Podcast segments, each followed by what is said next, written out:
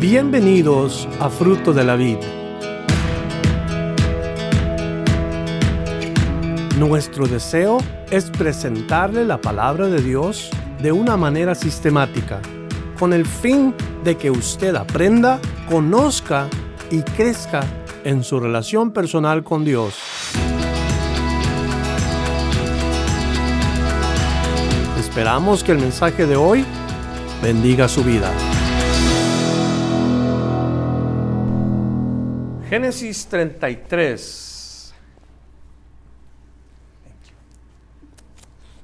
Alzando Jacob sus ojos, miró y aquí venía Esaú y los 400 hombres con él. Yo creo que se le bajó la presión, se le subió el azúcar. No sé qué quería hacer Jacob en ese ratito, pero viene, alza los ojos y lo primero que ve es a su hermano Esaú y a los 400 hombres con él. Entonces repartió él los niños entre Lea y Raquel y las dos siervas y puso las siervas y sus niños delante, luego a Lea y sus niños y a Raquel y a José los últimos. Y él pasó delante de ellos y se inclinó a tierra siete veces hasta que llegó a su hermano.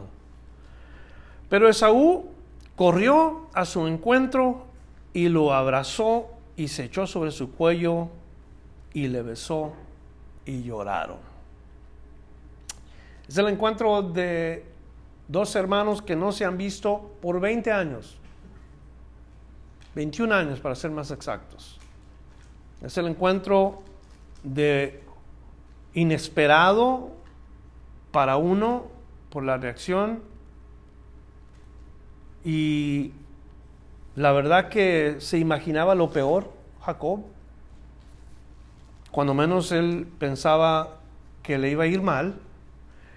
Y vamos a notar dos reacciones diferentes. Vamos a notar la primera reacción, que es la, reacción de Jacob cuando mira a su hermano y lo ve de lejos. Y yo creo que piensa, ahora sí, porque lo ve con los 400 hombres que vienen con él. Entonces había ya planeado él hacer los grupos y que cuando menos tuviera chance de salvar unos cuantos, porque ese era el plan de Jacob, es el plan humano, es el trabajo humano, el pensar, arreglar las cosas a nuestra manera, algo que Dios no nos dice que hagamos.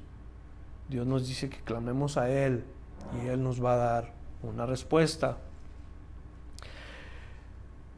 Por ejemplo, hay, yo no sé si ustedes, hay ocasiones en las que tenemos temor de lo que nos va a suceder cuando la verdad Dios ya tiene todo arreglado, pero hay ocasiones en las que nosotros pensamos hasta lo peor por las cosas que hemos hecho. Y en 1 Corintios capítulo 10 versículo 3 el apóstol Pablo le escribe a los corintios dándoles una escritura que iba a alentar sus corazones.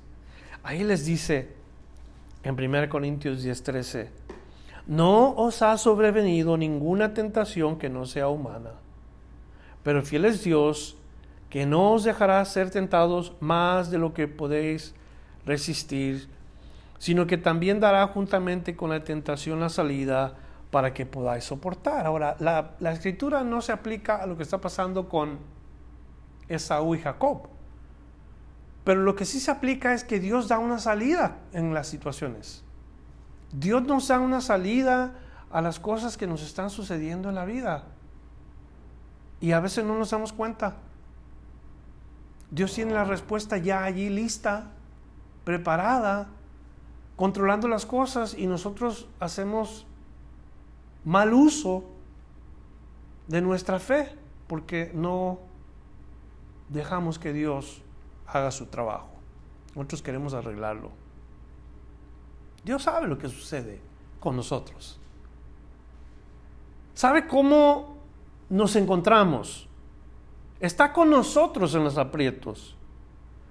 Y la próxima vez que nos encontramos en una situación difícil, debemos de saber dejarle al Señor las cosas. Si es en tus negocios, si es en tu familia, hay que aprender a dejarle las cosas a Dios y espérate a que veas la mano de Dios trabajando, porque está trabajando a tu favor. Dios te ama. ¿Crees que Dios te ama? Dios está trabajando a tu favor. Aquello que no entiendes ahorita, no sabes por qué está sucediendo. Acuérdate, por favor, en este día, Dios está trabajando para ti.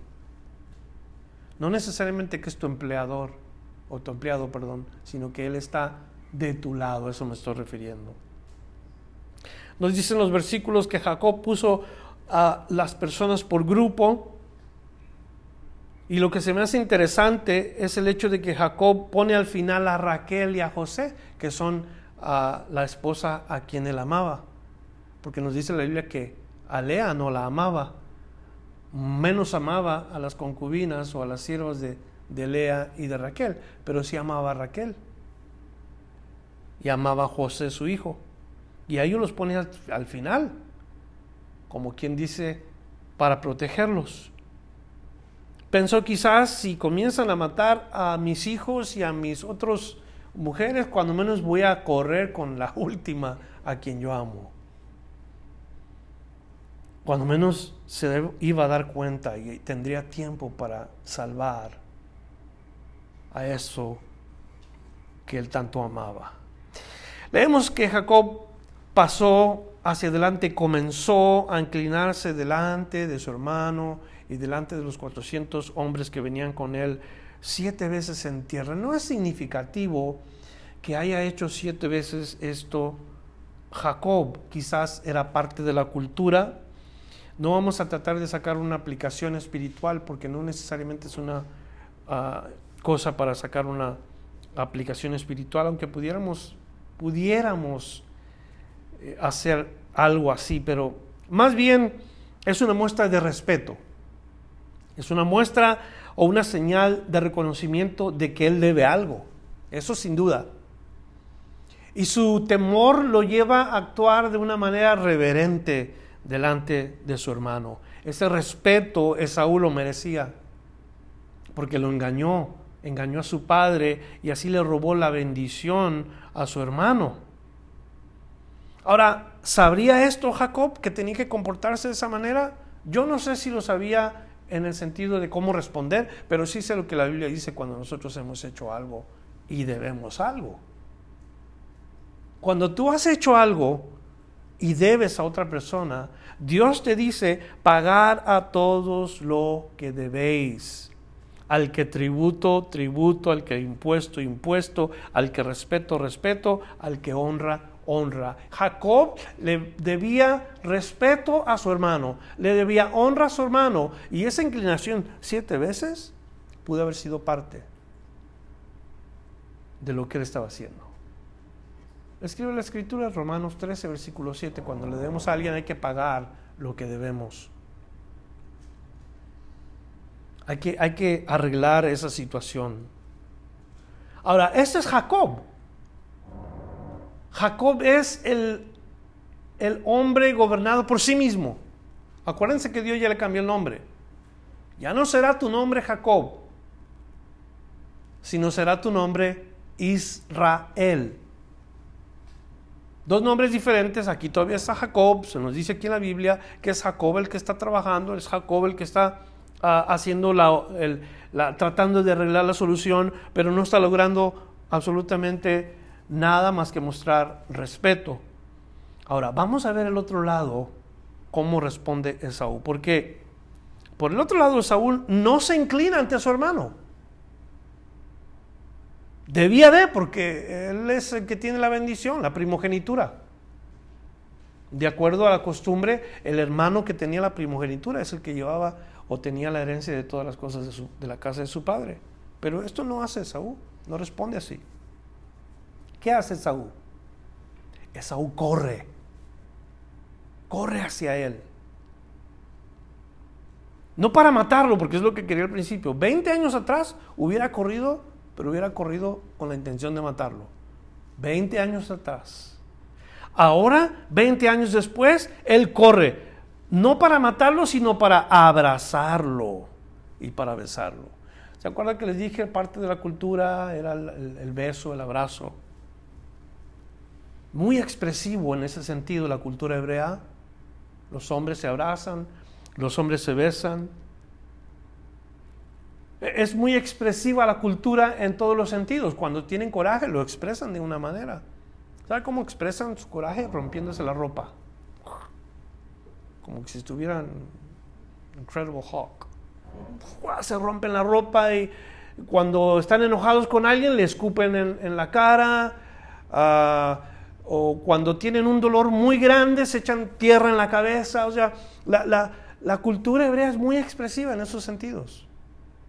Y en el, en el hecho de que su hermano Esaú lo abraza y lo besa, no era necesariamente parte de la cultura, sino era su hermano, su familia. Y le expresa cariño en lugar de expresarle odio. Hay alegría en Esaú, demuestra gozo. ¿Y cómo lo demuestra? Con besos y abrazos. Qué suave eso. Yo me acuerdo cuando algunos aquí en la iglesia se sentían así medio raros porque los abrazaba uno. Ah, yo creo que al principio cuando uno no está acostumbrado a eso, así como que se siente uno medio raro. Ah, híjole, ¿qué trae este? Te quieren abrazar, te quieren saludar afectuosamente. Como no está uno acostumbrado a eso, cuando yo recién me convertí, esas fueron las cosas que me llamaron la atención de, del cristianismo. La manera de expresarse, la manera de tratarse. Y ahora, en nuestro caminar con Cristo, no solamente hemos aprendido a hacerlo, sino hemos aprendido a hacerlo bien. Porque hay gente que lo hace, pero lo hace fuera de lugar. El beso era parte de la cultura hebrea tanto en el Antiguo Testamento como en el Nuevo Testamento. Y Pablo escribe a algunos cristianos seguidores de Jesús en el Nuevo Testamento que está bien que se saluden con el ósculo, que es el beso, pero háganlo bien. Háganlo como, como debe de ser. Ya no solamente por, por una cultura que tenemos o que tenían, sino más bien con, con santidad. Sin duda que había uno que otro ahí que no hacía las cosas correctamente. Y no lo hacía con santidad, lo hacía fuera de lugar. Alguien tal vez se quejó y dijo, no, pues este hombre aquí nada más va y busca a las mujeres y solamente va y besa a las mujeres y solamente saluda a las mujeres, pero no debe de ser así. Eso era una señal, yo creo, de que habían perdido la costumbre, ya nomás estaban usando eso como un medio para aprovecharse. Luego, cuando cuando llega esta práctica a hacerse sin sentir, delicado también. Cuando ya nomás se hace porque se hace. Hay malos sentimientos o más bien malos pensamientos y, se, se convierte en una costumbre fuera de lugar.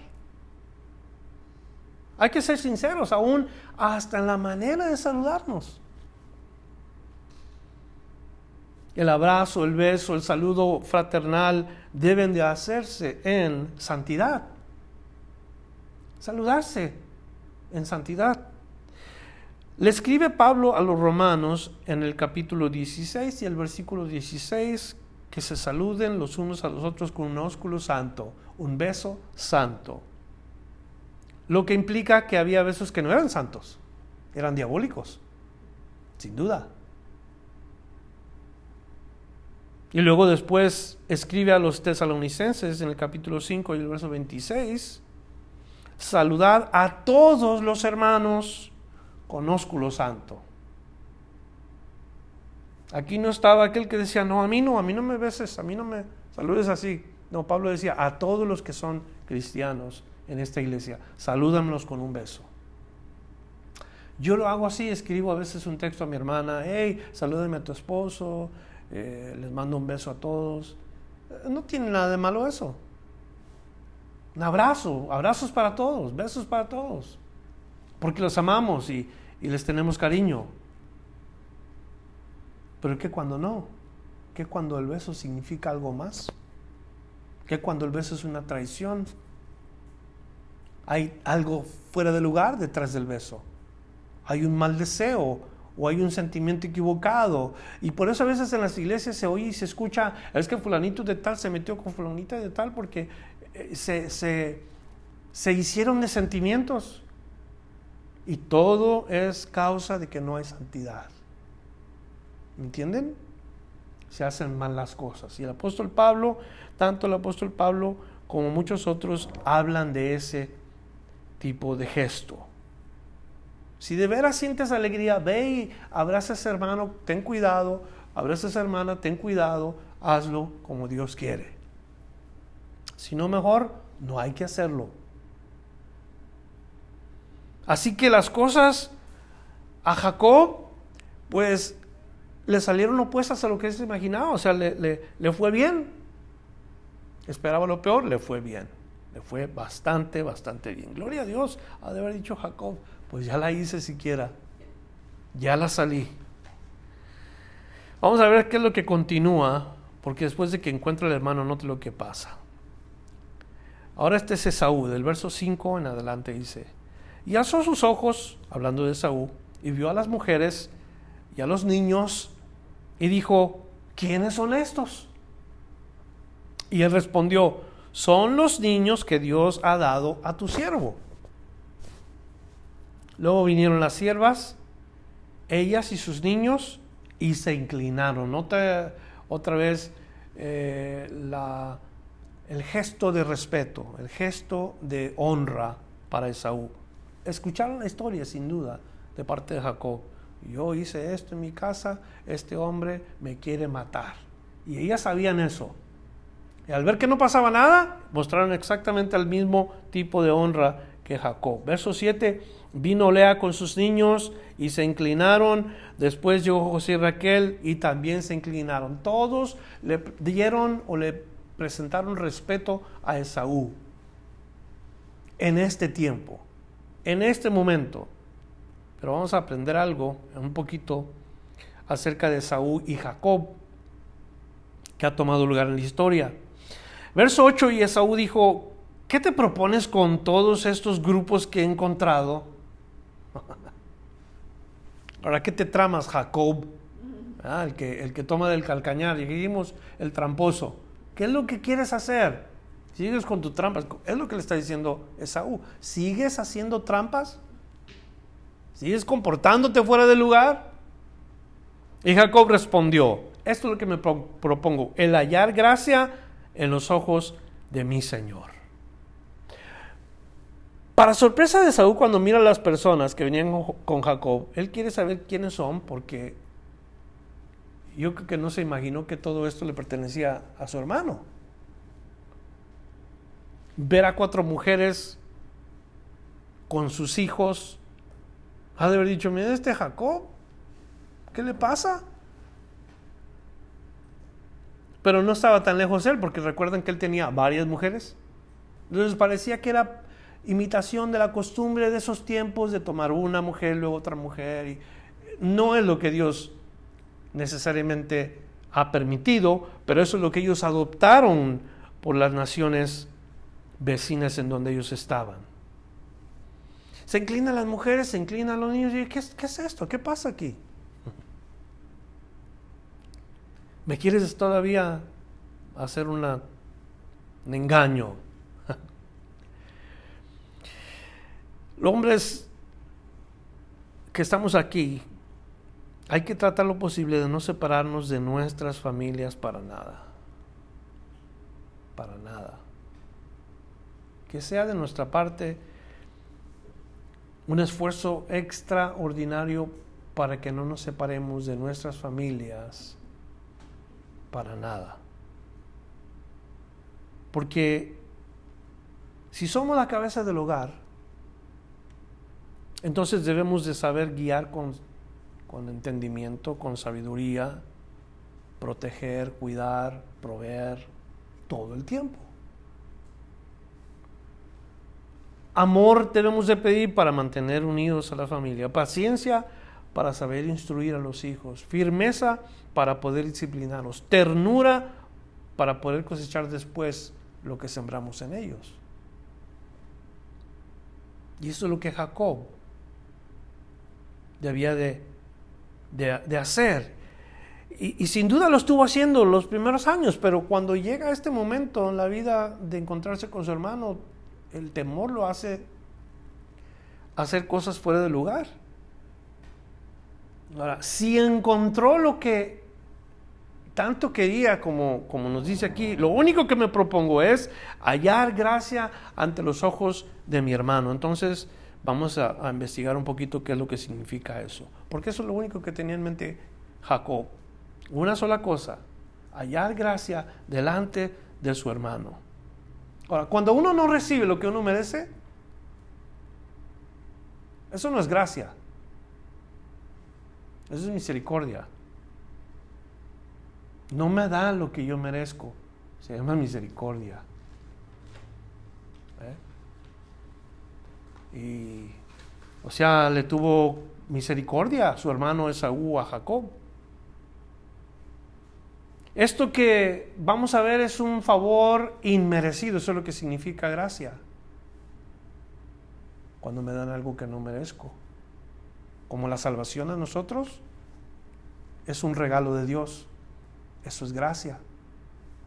Es un favor que no merecemos.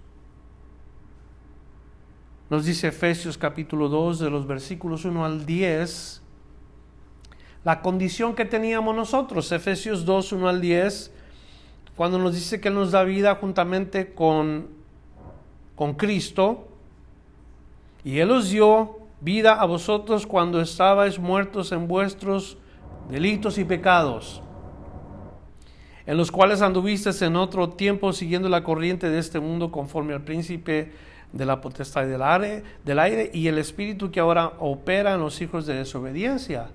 Como quien dice, esos fueron nuestros 20 años, como Jacob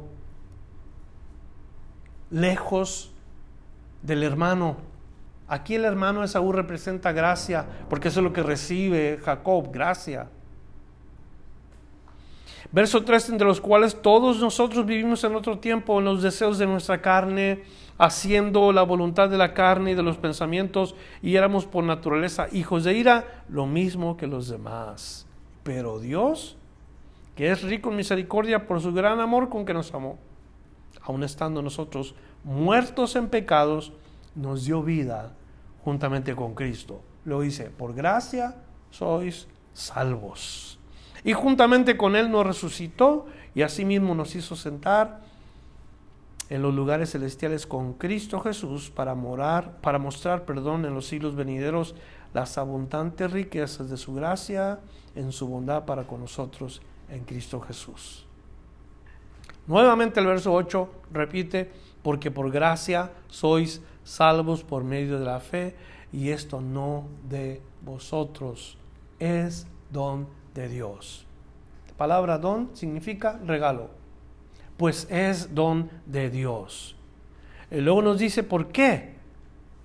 No por obras, para que nadie se gloríe porque somos hechura suya, creados en Cristo Jesús para buenas obras, las cuales Dios preparó de antemano para que anduviésemos en ellas. Hallar gracia delante de su hermano, o sea, un favor inmerecido. Eso es lo que encontró Jacob, un regalo.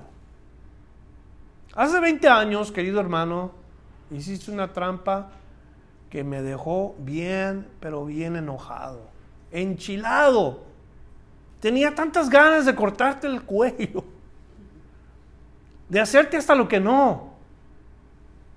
Pero eso queda atrás. Eso queda en el olvido.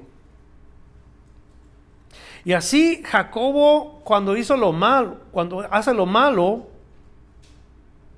su hermano le ofrece su ayuda y su perdón. Lo recibe, lo abraza y lo besa. Así es Dios con nosotros.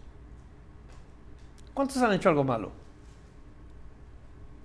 ni para qué levantar la mano, vamos a levantar las manos, los pies y todo, ¿verdad? Todos hemos hecho lo malo. Y Dios corrió hacia nosotros Dios nos miró, Dios nos abrazó, Dios nos besó y nos perdonó.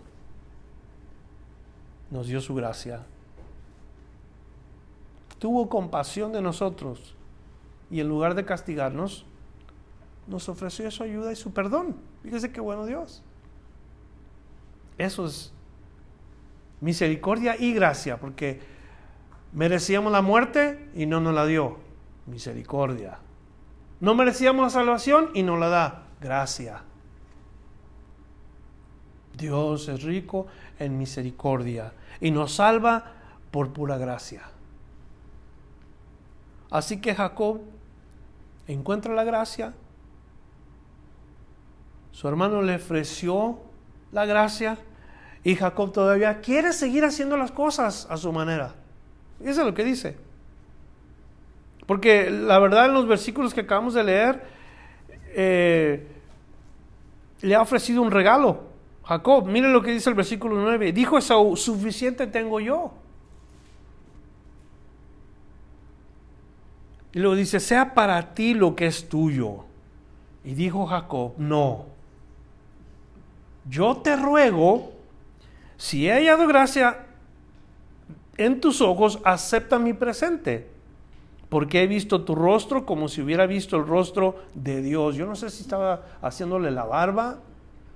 Yo no sé si solamente estaba queriendo quedar bien, pero todavía sigue siendo Jacob y todavía quiere hacer las cosas a su manera. Y, le dice Saúl, eh, perdón, le, dice, pues que con tanto favor me ha recibido. O sea, eh, gracias hermano, porque nuestro lenguaje así sería, gracias carnal, que, gracias por perdonarme. Yo sé que la regué, pero, pero gracias y, mira, ahí te van, te echas unos refrescos, algo, ¿no? Es lo que está haciendo Jacob. Si él ya te perdonó, no necesitas regalarle nada. El perdón fue incondicional. El recibimiento fue sin traer el pasado. Y el regalo solamente se acepta cuando ha habido perdón. Note lo que pasa en el versículo 11. Y se acepta, te ruego, mi presente que he traído porque Dios me ha hecho merced y todo lo que hay aquí es mío. E insistió con él y Esaú lo tomó. Quiere decir, te perdono el regalo no significa que te he perdonado, el regalo solamente lo acepto porque estás dale y dale y dale con que, que lo agarre, ah, está bien, lo voy a agarrar, pero yo te perdono, la cosa sigue, somos hermanos, no hemos dejado de ser hermanos. Lo que sentí, como dije hace rato, se quedó atrás, porque el perdón así debe de ser.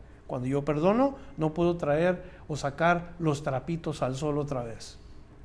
Si me hiciste algo hace 10 años, 15 años, 20 años, imagínate, cada vez que hablas conmigo, ¿te acuerdas de aquello que me hiciste? ¿Te acuerdas aquello que me dijiste tan feo aquella vez? ¿Mm? Todavía está en nuestra cabeza y sentimos un tipo así como de corajito porque, híjole, lo que me dijo, si supiera cómo me sentí.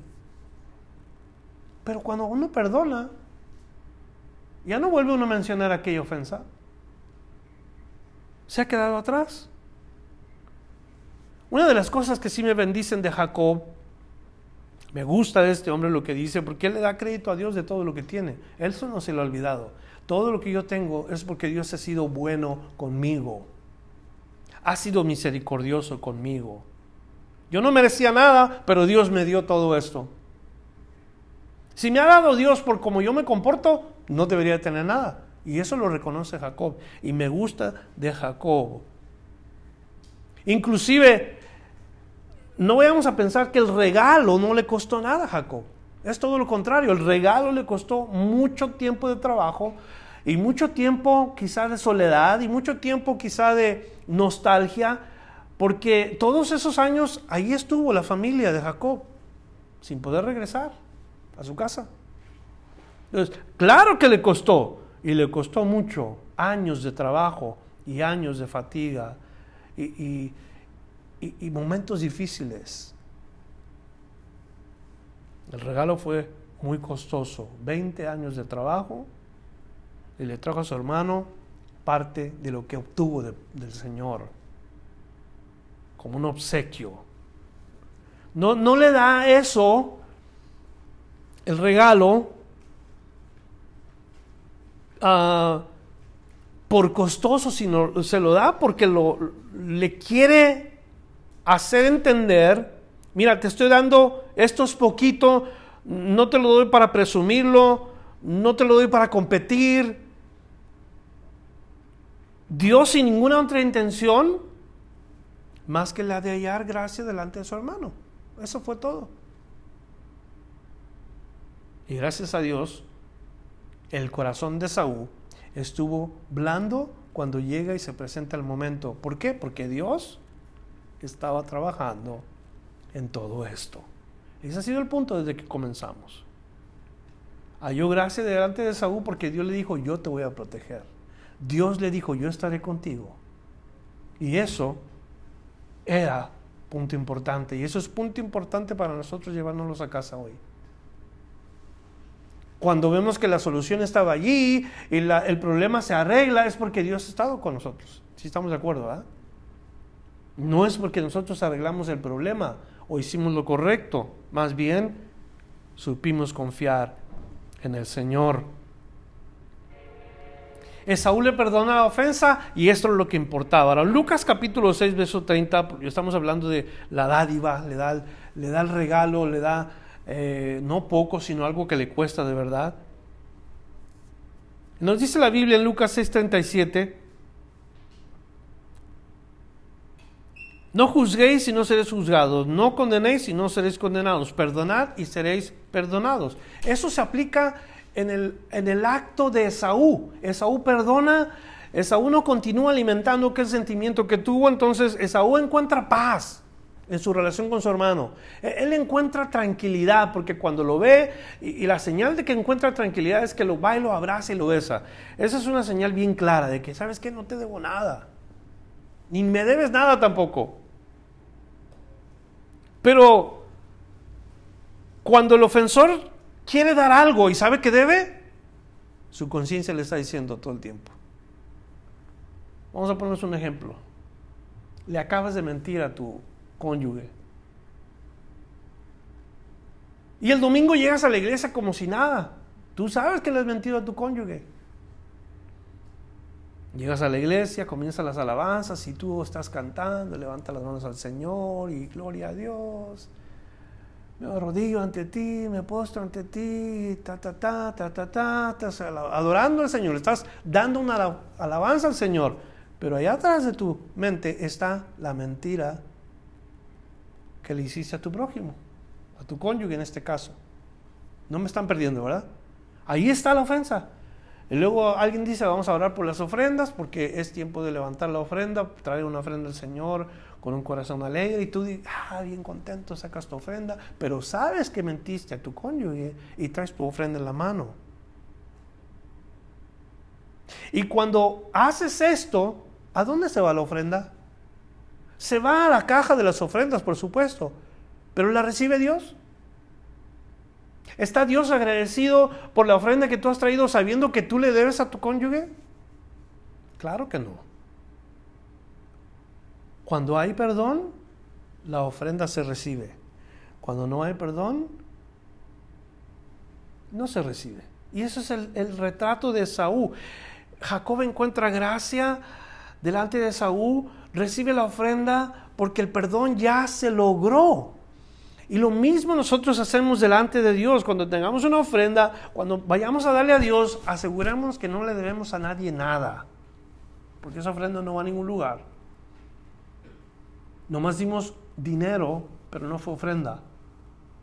Cuando daremos al Señor, asegurémonos que no tenemos manos sucias y estamos levantándolas al cielo para adorar al Señor, porque hay muchas personas en la iglesia que eso hacen, traen manos sucias, o sea, deben algo, pero están levantando las manos dentro del santuario, haciéndole pensar a la gente que ellos están bien delante de Dios y adoran a Dios, supuestamente ellos, y todos han de decir, ay, qué suave, mira qué, qué, qué bendición poder ver, pero no saben que esa persona debe al Señor. Tengamos cuidado. Cuando Dios me perdona, Él recibe mi ofrenda. Cuando Dios me restaura y me abraza y me besa, me dice, hey, adelante. Ahora demuestra que tu corazón de veras está bien delante de mí. Porque eso es lo que Dios dice en su palabra. Si traes tu ofrenda al altar y ahí te acuerdas que tu hermano tiene algo contra ti, fíjate, no es que tú le debas a tu hermano, si tu hermano tiene algo contra ti, en este caso tú ni siquiera eres el ofendido, no, sí más bien, eres el ofendido, la otra persona es el ofensor y tú sabes que te ofendieron, deja tu ofrenda ahí, ve, arréglate con tu hermano y luego presenta tu ofrenda. Deja tu ofrenda en el altar y ande reconcílate primero con tu hermano. Y entonces ve y presenta tu ofrenda. De otra manera, Dios no la recibe.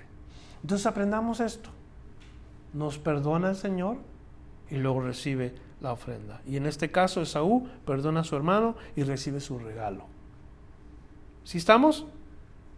¿Cuál es el punto? El punto es que Jacob desea restaurar su relación con su hermano, ha robado, ha destruido y quiere restaurar su relación con su hermano.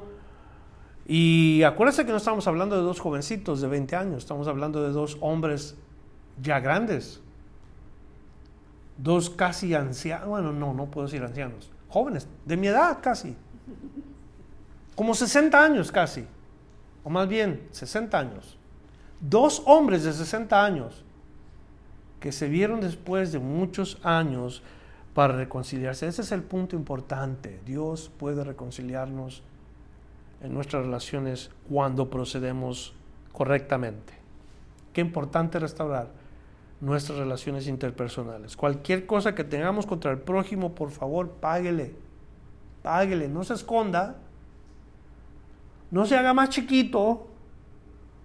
No se meta entre los los vestidos en la tienda o las camisas. No, no, no. Salga y preséntese y usted hable con aquella persona. O oh, si te debo, ¿verdad? Mira, pues aquí está, de una vez. Sale, toma. No. Al que de veras le debo. Arreglen las cosas antes de que sea demasiado tarde. ¿Por qué digo antes de que sea demasiado tarde? Tenía 60 años, quiere decir, estaban relativamente jóvenes en ese tiempo cuando digo cuando antes de que sea demasiado tarde es antes de que partamos de este mundo. Porque una vez cuando partimos, se quedó el problema ahí. Se quedó la, eh, la espina ahí y no se arregló nada. Bien. Esaú dijo, verso 12, anda, vamos y yo iré delante de ti. Y Jacob le dijo, mi señor sabe que los niños son tiernos y que tengo ovejas y vacas pareadas, y si las fatigan, en un día morirán todas las ovejas. Pase ahora mi señor delante de su siervo, y yo me iré poco a poco al paso del ganado que va delante de mí, al paso de los niños, hasta que llegue mi señor a seguir. Y Esaú dijo, dejaré ahora contigo de la gente que viene conmigo. Y Jacob dijo, ¿para qué esto? Hallé yo gracia en los ojos de mi señor. Así volvió Esaú aquel día por su camino a seguir. Y aunque los hermanos se encuentran después de 20 años y se reconcilian y se perdonan, cada uno sigue su vida. Lo que sucede naturalmente. O sea, no iban a regresar y iban otra vez a vivir juntos como cuando eran niños. No, son hombres ya, como les dije, 60 años, cada quien tiene su vida, cada quien tiene su familia, cada quien sigue lo suyo siguieron su camino, se dedicaron a sus familias, porque así es la vida. Así es la vida. Lo bueno es que hubo perdón y reconciliación. Ahora, hace rato les dije yo que Esaú y Jacob iban a tener problemas en el futuro. Y los iban a tener. A Esaú cuando nació le llamaron Edom. Esaú. Y estas palabras significan uno pelirrojo y otro velludo. Eso es lo que significan los, nombres, Edom y Esaú. Pelirrojo velludo. Él es el padre de los edomitas. Jacob es padre de los israelitas. ¿Cuál es el otro nombre de Jacob? Israel. En el futuro, estos dos, aunque se reconciliaron y se perdonaron y todo, los descendientes de ellos se convierten en los enemigos más duros de los israelitas, los edomitas. Y hay guerra entre ellos, siempre ha habido guerra entre ellos. Es más, hasta el tiempo de cuando Cristo vino, estuvo un hombre llamado Herodes que se creía que era un edomita, descendiente de edomitas. Ya sabemos quién es Herodes. Hubo un linaje de, los Herodes, reyes en el, tiempo de, Cristo, ah, reyes de, Judea y reyes de, esas partes. Se cree que ellos eran edomitas. Ahora, ¿por qué llegaron a ese punto? Porque eran personas a quienes los israelitas tuvieron que sacar de sus tierras. Durante toda la historia de los israelitas, los edomitas fueron enemigos a ferros. Y hay escrituras que nos describen cómo pelearon constantemente. Uno de ellos que peleó contra los edomitas fue el rey David. Mató a miles, miles de edomitas. En 2 Samuel 8:13 Así ganó David fama. Cuando regresaba de derrotar a los sirios, destrozó a 18 mil edomitas en el valle de la sal. Y luego nos dice otro hombre llamado Abisaí que destrozó en el valle de la sal también a 18 mil edomitas. La historia que se nos dice es acerca del, de los hombres de David, o sea, los valientes de David, todos estos problemas que tuvieron, qué curioso, que no siguieron el ejemplo del Padre de perdonar a los de su propia sangre. Vamos a terminar el capítulo porque yo creo que no hay mucho todavía de estos versículos, pero vamos a tratar de terminarlos. Y el verso 17 nos dice, Jacob fue a, Sucot y edificó allí casa para sí. O sea, se estacionó allí e hizo cabañas para su ganado, por tanto llamó el nombre de aquel lugar Sucot. Después Jacob se llegó sano y salvo a la ciudad de Siquem, que está en la tierra de Canaán, cuando venían de Padán Aram y acampó delante de la ciudad y compró una parte del campo donde plantó su tienda de manos de los hijos de Amor, padre de Siquem, por cien monedas. Y erigió allí un altar y lo llamó el Elohe Israel. En estas cosas no nos vamos a detener mucho, pero para la próxima semana vamos a tener un pequeño bosquejo de esta particular escritura. Porque una de las cosas que Jacob expresa es su agradecimiento a Dios. Porque hasta este momento le está yendo bien. No sufrió consecuencias graves de sus acciones. Que indudablemente es algo que él esperaba. Él, decía, yo creo que ya hasta aquí se me acabó todo. Voy a regresar a mi tierra. No sé cómo Dios me pide que regrese a mi tierra sabiendo que yo debo todo esto. Pero estoy dispuesto, tal vez llegando, me dan matarile, ni modo. De verdad. Entonces lo, lo, que le queda a Jacob ahora expresar es un tipo de agradecimiento a Dios por lo que ha sucedido en su vida de bien. Dígame algo, si no, hermano y hermana. ¿Qué acaso no nos ha sucedido lo mismo? ¿Qué acaso Dios no ha tratado con nosotros igual?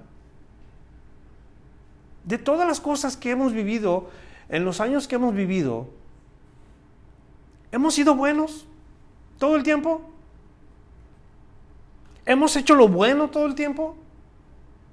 Caray, de verdad les digo, Dios fue bien bueno con nosotros y misericordioso porque nos hubiera cortado la vida hace mucho tiempo, muchos años, pero no lo hizo.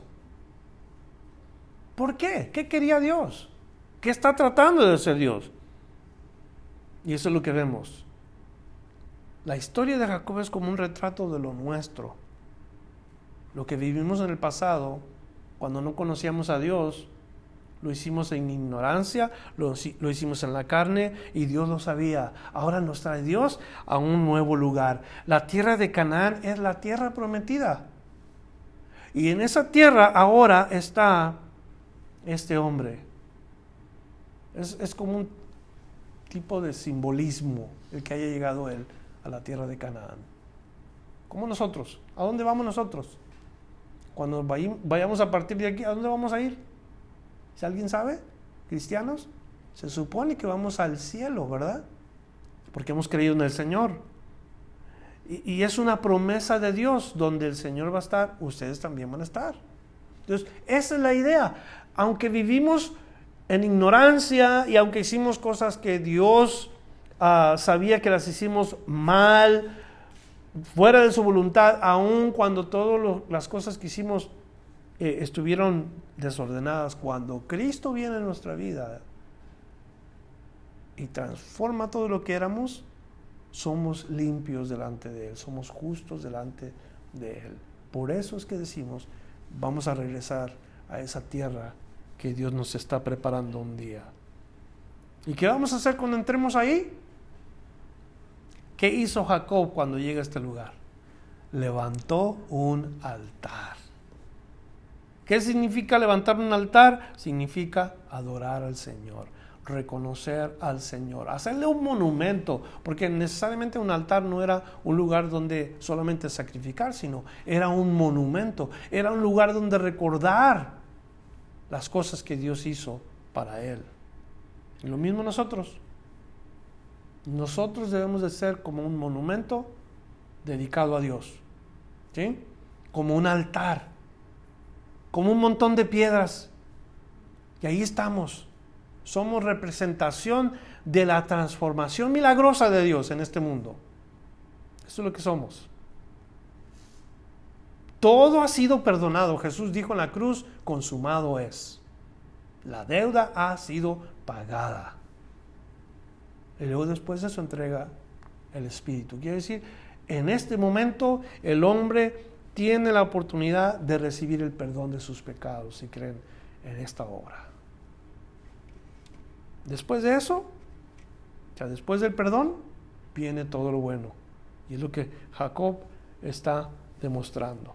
Así es que este es el capítulo 33 del libro de Génesis, un capítulo corto, pero muy, muy importante que nos llevemos a casa el punto de perdonar y reconciliarnos.